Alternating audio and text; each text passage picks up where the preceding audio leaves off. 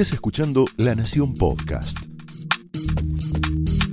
A continuación, el análisis político de Luis Majul en la cornisa.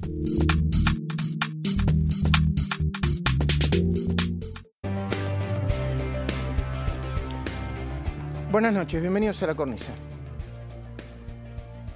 Oscar Martínez, escritor, actor y director, es alguien que no suele hablar de más. Yo por eso a veces, a veces, viste, nosotros estamos demasiado contaminados con la información de último momento y de repente una voz diferente, ¿no?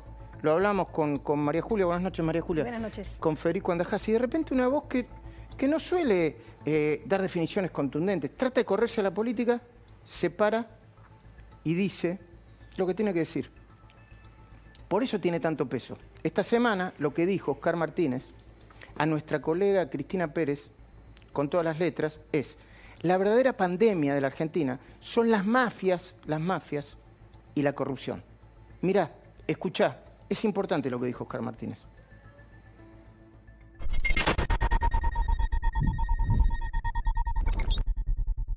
La verdad es que yo después de las paso, es muy fuerte lo que te voy a decir, ¿eh? Sí. Abandoné toda esperanza en este país, porque me resulta me resultaba inexplicable que, que, la gente elija otra vez esto. Las mafias y la, la corrupción es la verdadera pandemia de la Argentina. Nos permitimos agregar mafias, corrupción, venganza e impunidad. Y cuando hablamos de mafias, corrupción, venganza e impunidad, hay tres nombres que se repiten todo el tiempo. No lo invento yo, se repiten, están pegados esos tres fenómenos. Cristina Fernández, Cristóbal López y Hugo Moyano.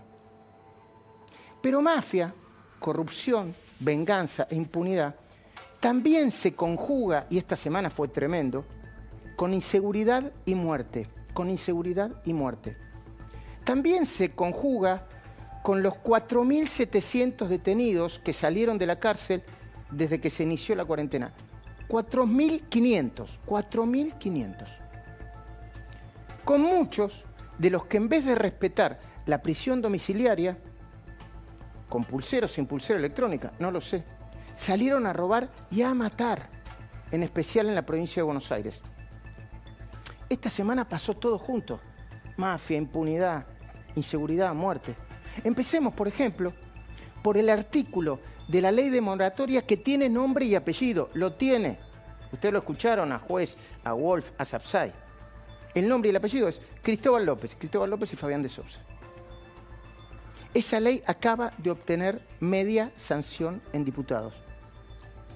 La diputada que mejor resumió lo que pasaba con ese artículo de la ley fue en su momento Marcela Campagnoli, hermana del fiscal José María Campagnoli. Son unos segundos. Escuchá, mirá, vale la pena.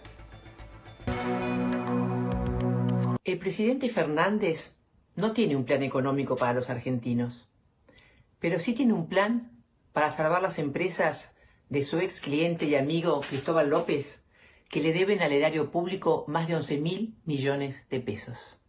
Sería la primera vez en la historia de la FIP que se incorpora a una moratoria a empresas quebradas, o sea, sin actividad. Queremos una moratoria para poder auxiliar a todos los argentinos con dificultades. No queremos un traje a medida para salvar a unos pocos en perjuicio de todos. Moratoria sí, impunidad no. Moratoria sí, impunidad no, es sencillo, te la hago corta y vas a ver cómo tiene que ver con vos y con tu bolsillo. Hoy el combustible se quedó de manera fraudulenta con más de mil millones de dólares. Vamos de nuevo, mil millones de dólares, correspondientes al impuesto a la transferencia de combustibles que no pagó.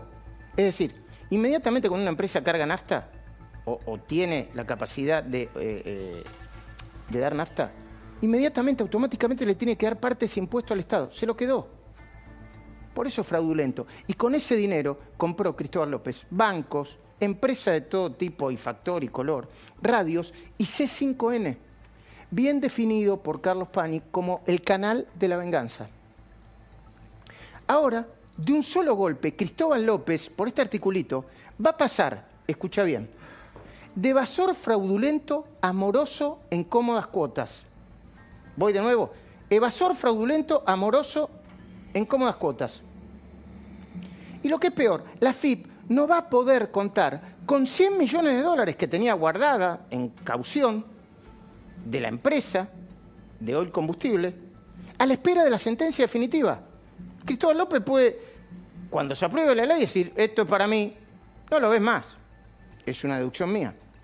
Pero además se va a caer la causa judicial por la que sigue procesado y estuvo detenido. Yo digo, cuando Máximo Kirchner cerró el, discurso y hablaba del viaje de Macri, en todo caso es una discusión que hay que dar, no hay problema con eso. ¿No habló de Cristóbal López? ¿Tan vinculado a él, a su madre, a toda su familia? Es decir, la ley, con artículo Cristóbal López, es una ley de amnistía, de amnistía, con dos destinatarios exclusivos, Cristóbal López y Fabián de Sousa. Hoy por ti, mañana por mí. Te recuerdo, es solamente un recuerdo descriptivo. Cristóbal le alquiló a Cristina sus departamentos y pagó por ese alquiler el triple del precio de mercado. Está en la causa Tesur Los Sauces. López y de Sousa contaron en su momento con el asesoramiento del ahora presidente de la Nación, Alberto Fernández. López compró C5 después de insistentes pedidos y presiones de la vicepresidenta, quien lo sigue manejando, casi como si fuera propio ese canal. No nos engañemos. El mensaje para vos y para mí, para todos, está claro. Ni se te ocurra pagar tus impuestos en tiempo y forma, porque vas a ser considerado un verdadero, un verdadero mejor sacarle plata del Estado. Te va a ir mil millones de veces mejor. Sigamos ahora por la vicepresidenta en ejercicio. Ya sé que la votaron legítimamente. ¿Y?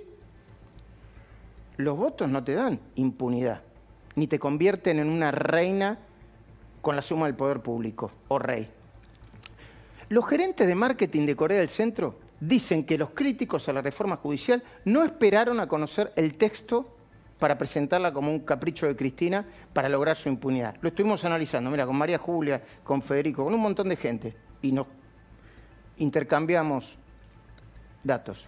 Bien, el texto ya fue publicado. Después de leerlo, yo lo leí completo, hay que ser muy burro para no darse cuenta que no solo propende a lograr impunidad para la vicepresidenta, también busca la colonización de la justicia por parte de fiscales y jueces amigos amigos que se dedicarían a perseguir al expresidente Macri y otros exfuncionarios a través de la activación de causas espejo, como algunas de las que ahora se sustancian en distintos tribunales.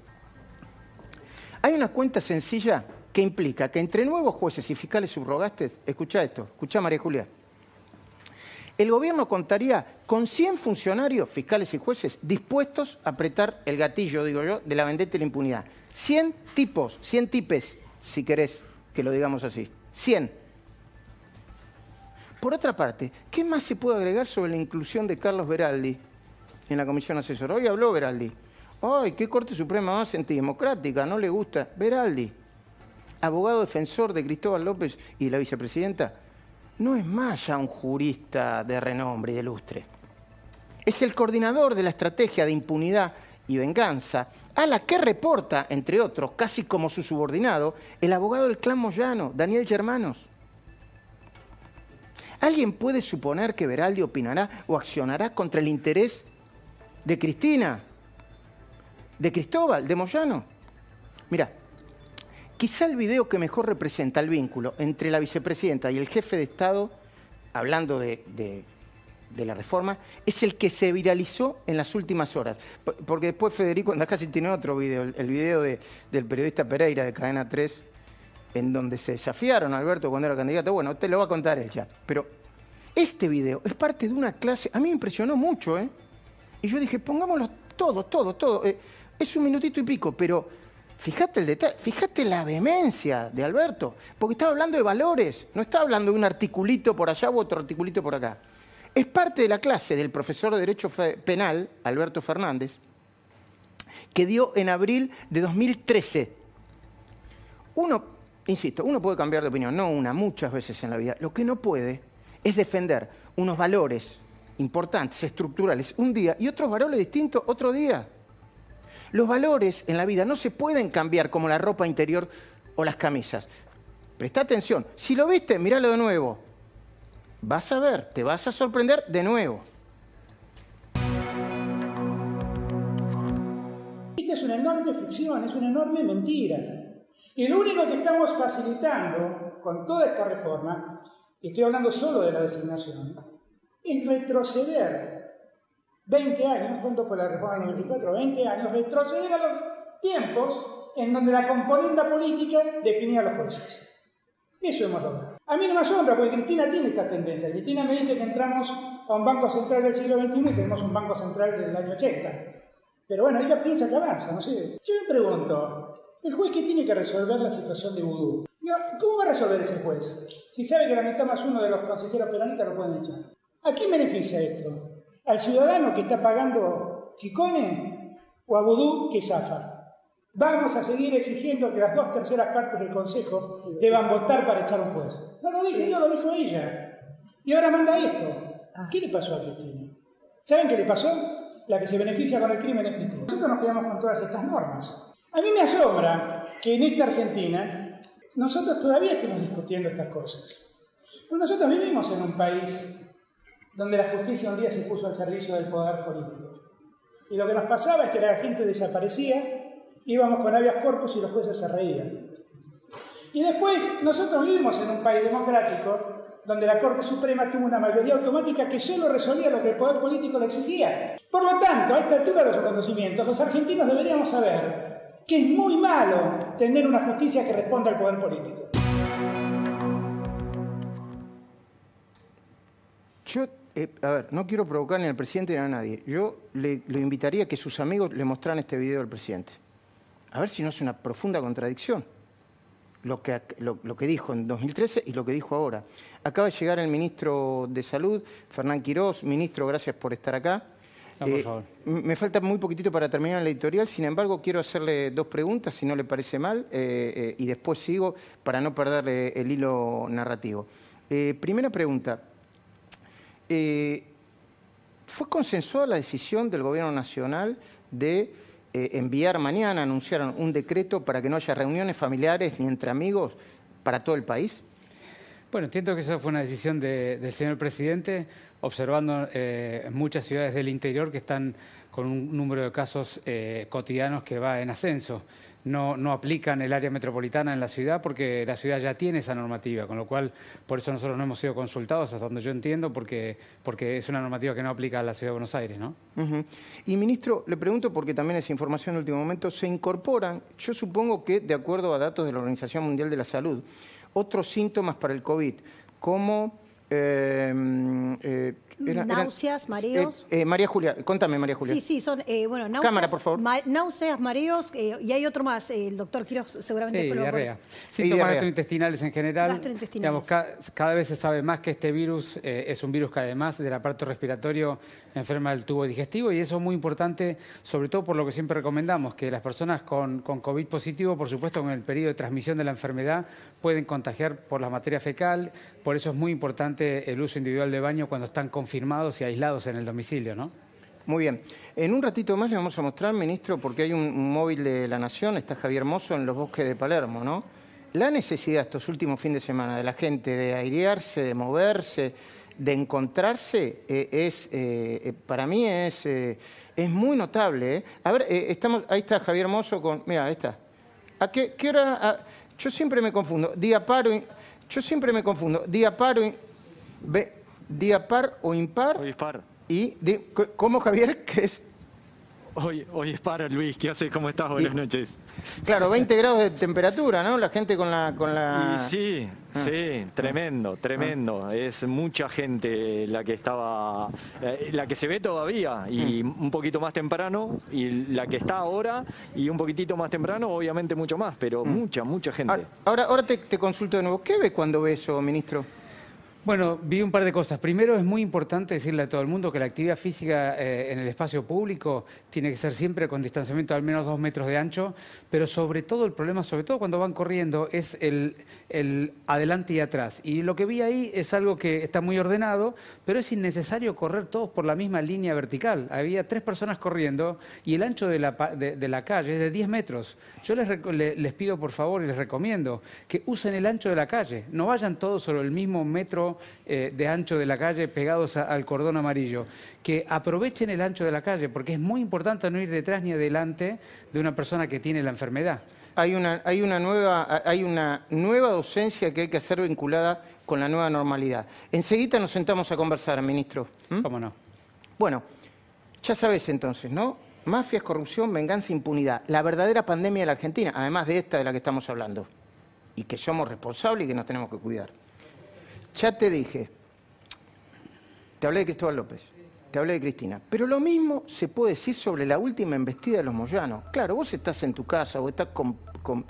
No, no, no podés registrar todo. Mira, el jueves pasado, a través de un comunicado, Pablo Moyano amenazó con volver a bloquear los centros de distribución de Mercado Libre. Yo acá de nuevo te pido que me mires a los ojos. Es un problema que te va a afectar a vos. Y no solamente porque pediste un pantalón y te va a tardar mucho más, porque a través de Mercado Libre y otras, y otras empresas como Mercado Libre, incluso ya se están comerciando eh, bienes esenciales para el COVID. ¿Quién es? ¿Quién es Pablo Moyano para parar de esa manera un país, la sociedad y afectarte tu vida y la mía? ¿Quién lo detiene? ¿Quién le pone límites? ¿Dónde está la autoridad del Poder Ejecutivo para poner límites a una nueva medida de fuerza que anunciaron y que va a ser ilegal? Ilegal. No sucede en ninguna parte del mundo. No sucede en ninguna parte del mundo. ¿Dónde está el límite? Bueno, se perdió el límite en el mismo instante en el que el presidente blanqueó a Hugo y Facundo Moyano con expresiones, a mi criterio, exageradas e indebidas. No se le pedía tanto. Fue en el Sanatorio Antártida cuando necesitaba Kisilov las cámaras para, de terapia intensiva. Pero nadie le pedía tanto, señor presidente. Mirá, escuchá.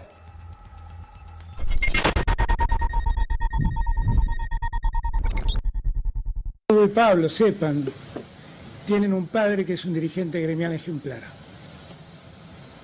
Eso es un dirigente gremial. Los empresarios no lo quieren porque cuida a los suyos. Eso es un dirigente gremial. Nunca, nunca cedan, sean como él. Sean como él. Sean como él en la defensa de los trabajadores, sí. En el, en el, en el, en el caso de que defiendan a los trabajadores. En todo lo demás, no. No, presidente. Mira, Hugo y Pablo Moyano tienen entre ambos una decena de causas abiertas. No las inventé yo, ¿eh? Hay una que es de 2011, por administración fraudulenta, corrupción. Ahora cuando venga Florencia Arieto y cuando hablemos con Fernando Iglesias, con María Julia y con, y con Federico, vamos a hablar de todo eso. Y con Silvina Martínez también, ¿eh? tenemos dos informes muy, muy interesantes, Silvina Martínez. Uno tiene que ver con los nuevos datos sobre la fortuna de Cristina Fernández de Kirchner y otro sobre compras ridículas del COVID por parte del Gobierno Nacional. Mira, administración fraudulenta, corrupción, asociación ilícita, enriquecimiento ilícito, lavado de dinero, aprietes y extorsión. Ahora yo te pregunto, después de este blanqueo infernal que le hizo el presidente, infernal no es la palabra, blanqueo innecesario, ¿qué fiscales y qué jueces van a seguir investigando estas causas? Yo no quiero meter preso a nadie, ¿eh? digo, ¿quiénes la van a seguir investigando? ¿Qué periodistas van a seguir informando? ¿Crees que te sea más sincero todavía? No es nadie contra nadie en particular. ¿eh? Los de gremiales, los periodistas de gremiales, Nada. No tratan las causas de los moyanos, no las tratan. Los de judiciales, con todo el respeto por mis compañeros de todos, de todos los medios y portales. Las causas de Moyano, poco y nada. Los de política, tachame la doble. Claro, ni locos deben estar pensando. A ver si todavía nos pegan afiches en las calles, nos escrachan, nos inventan causas y nos amenazan con meterlos presos, como le pasó, deben pensar mucho a uno de los nuestros. Pero el problema, una vez más, no somos nosotros. El problema es en qué país querés vivir. ¿Te preguntaste en qué país querés vivir? ¿En qué clase de Argentina querés que vivan tus hijos, tus sobrinos, tus amigos, tus nietos? Quizás desde el pensamiento lineal, la amnistía para Cristóbal, la reforma judicial, la impunidad de Moyano te pueden parecer demasiado lejanas hoy en tu vida. Pero cuando la mafia, la corrupción, la venganza y la impunidad de arriba empiezan a penetrar en las diferentes áreas del Estado, una mañana, como la del viernes pasado, te levantás y te encontrás con cosas como esta. Mirá.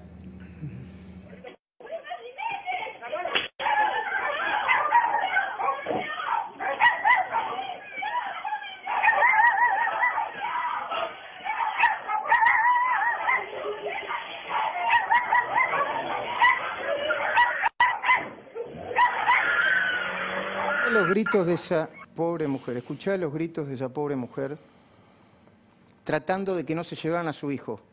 Ya sabes la crónica, después nos vamos a meter en ese asunto con Hugo Machiavelli, que tiene varios casos de inseguridad, como este, yo no sé si peores, sí, bueno, peores porque terminaron con muertes. Lo dejaron a dos cuadras, le pegaron, lo, lo, empujaron, lo golpearon. el viernes de la mañana tengo otras con estos. O con un responsable de la seguridad como Sergio Berni, que se viste de comando, se sube una moto, se muestra armado, pero en vez de prevenir el delito, trabaja de comentarista. De nuevo, trabaja de comentarista. Mirá. La cuarentena lo que ha hecho es poner en pausa el modo delictivo si bien hoy estamos por debajo de los niveles eh, medios anuales, sabemos que esos niveles se van a empeorar porque estamos ante una crisis económica y social. Pero no vinimos acá para conformarnos con lo que tenemos, vinimos a cambiar la realidad. Bueno, si vienen a cambiar la realidad, prevengan. Y con respecto a nosotros, ¿eh? a, a nosotros y a vos que está del otro lado, nosotros no somos héroes. No hace falta hacerlo para darte cuenta cuál es la verdadera pandemia de la Argentina. Nosotros hacemos el laburo que tenemos que hacer, ni más ni menos. ¿Les molesta? ¿Nos quieren correr? Eh, ¿Nos quieren acusar falsamente? Sí, pero no vamos a dejar de hacer el laburo que tenemos que hacer. Human es acompañarlo desde siempre. Esto fue el análisis político de Luis Majul en La Cornisa, un podcast exclusivo de La Nación. Escucha todos los programas en www.lanacion.com.ar. Suscríbete para no perderte ningún episodio. Estamos en Spotify, Apple Podcast, Google Podcast y en tu reproductor de podcast favorito. Seguí escuchando La Nación Podcast.